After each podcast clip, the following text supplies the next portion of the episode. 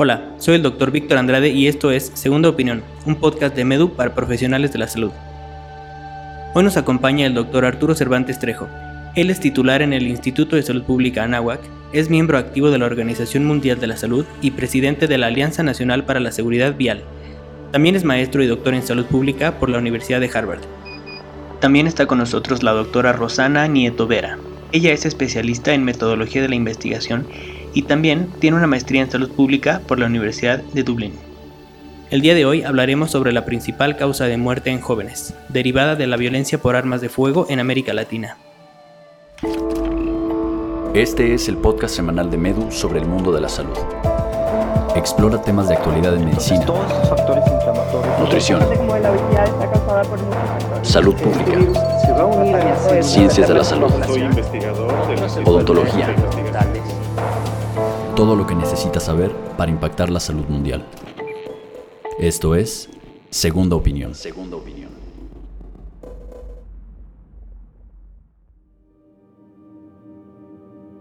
La violencia armada es un gravísimo problema de salud pública en las Américas, no nada más en México, pero hay seis países en donde suceden más de la mitad de todas las muertes por armas de fuego a nivel mundial y estos seis países están en las Américas y México es eh, el que mayor cantidad de muertes por armas de fuego tiene, un problema que han venido creciendo los asesinatos, los homicidios y la delincuencia con armas de fuego, a pesar de que en América Latina tenemos al 13% de la población global, tenemos más de una tercera parte de los homicidios y eh, tristemente es un problema generado en gran parte por las armas estadounidenses, por las pistolas, por las ametralladoras, por los rifles y armas de, gran calibre que fabrican en Estados Unidos para mandarnos a América eh, Latina. Y eh, por eso hemos creado nuestra red de una red para prevenir la violencia armada en las Américas en México, los homicidios son la principal causa de muerte en personas de 15 a 34 años de edad, según la publicación del INEGI para este año, una cifra que cada año se vuelve más alarmante desde el 2007, ya que cada año consecutivo rebasa la cifra del año anterior en cuanto a heridas relacionadas a la violencia. Esta violencia se lleva la vida de 4.4 millones de personas alrededor del mundo cada año y constituyen aproximadamente 8% de todas las muertes. Para impulsar que este tema que es violatorio de los derechos humanos, violatorio de los derechos eh, internacionales y, pues que tiene gran culpa las fábricas y la industria de armas de los Estados Unidos. Me parece eh, muy importante que nos estamos juntando académicos de todo el mundo para protestar contra este eh, problema, porque el Consorcio de Universidades por la Salud Global es un grupo que tiene un gran impacto, eh, participan cientos de instancias académicas. Esta red está la Universidad Anáhuac, el Centro para el Progreso Americano ah, y varios grupos eh, que estamos luchando para detener el tráfico de armas. Para personas de 5 a 29 años de edad, Tres de las cinco primeras causas de muerte están relacionadas a daños por violencia, específicamente daños derivados de accidentes vehiculares, homicidio y suicidio. La violencia es una carga masiva en las economías nacionales, costando a los países billones de dólares cada año en salud pública, productividad perdida y medidas de salud pública. Prevenir lesiones y violencia va a facilitar lograr muchas de las metas de desarrollo sostenible establecidas por la Organización Mundial de la Salud. Imagínense que ustedes no, se dedican a la investigación, a la salud pública, se vuelven médicos, este, clínicos 100%, pues hablando con sus pacientes. O sea, simplemente si son pediatras y ves que el niño llega forrado de pistolas jugando a que mata, estén niños sanos para tener adultos sanos. Más allá de la muerte y las lesiones, la exposición a cualquier forma de violencia, particularmente en la infancia, puede incrementar el riesgo de enfermedad mental, suicidio, adicciones como fumar, consumir alcohol o cualquier abuso de sustancias. De igual forma, se perpetúan problemas sociales como pobreza y crimen.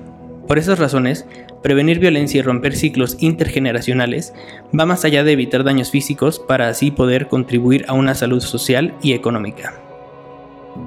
Cuando yo hice la maestría de salud pública se habló de violencia como un se tiene que hablar, o sea, como se habla de obesidad y diabetes, también se habla de violencia, ¿no? De malaria y enfermedades tropicales, pues violencia es un problema mundial.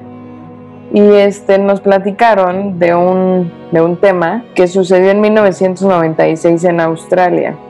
Hubo un, eh, una balacera en un mall en Australia y se murieron como 35 personas.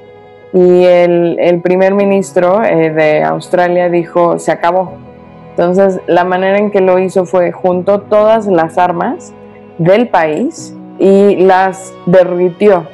Entonces, si ustedes buscan Australia y buscan melting guns o algo así, van a encontrar todos los datos, ¿no? Si, si, lo, si quieren saber más.